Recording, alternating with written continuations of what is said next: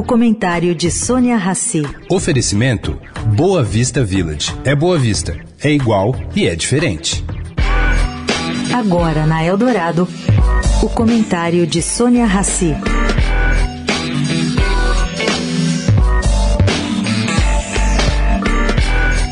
Gente, após reunião dos líderes da Câmara com o presidente da Casa, Arthur Lira, e o ministro da Fazenda, Fernando Haddad, ontem, ficou decidido que a urgência do texto do arcabouço fiscal será votada amanhã, amanhã quarta-feira.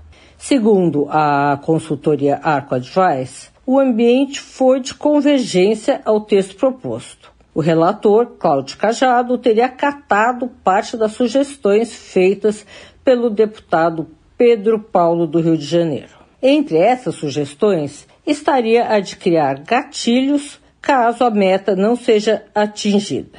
E entre essas travas, essas travas explicitadas, estaria a proibição de realização de concursos públicos e de aumento de salários. Bom, para quê?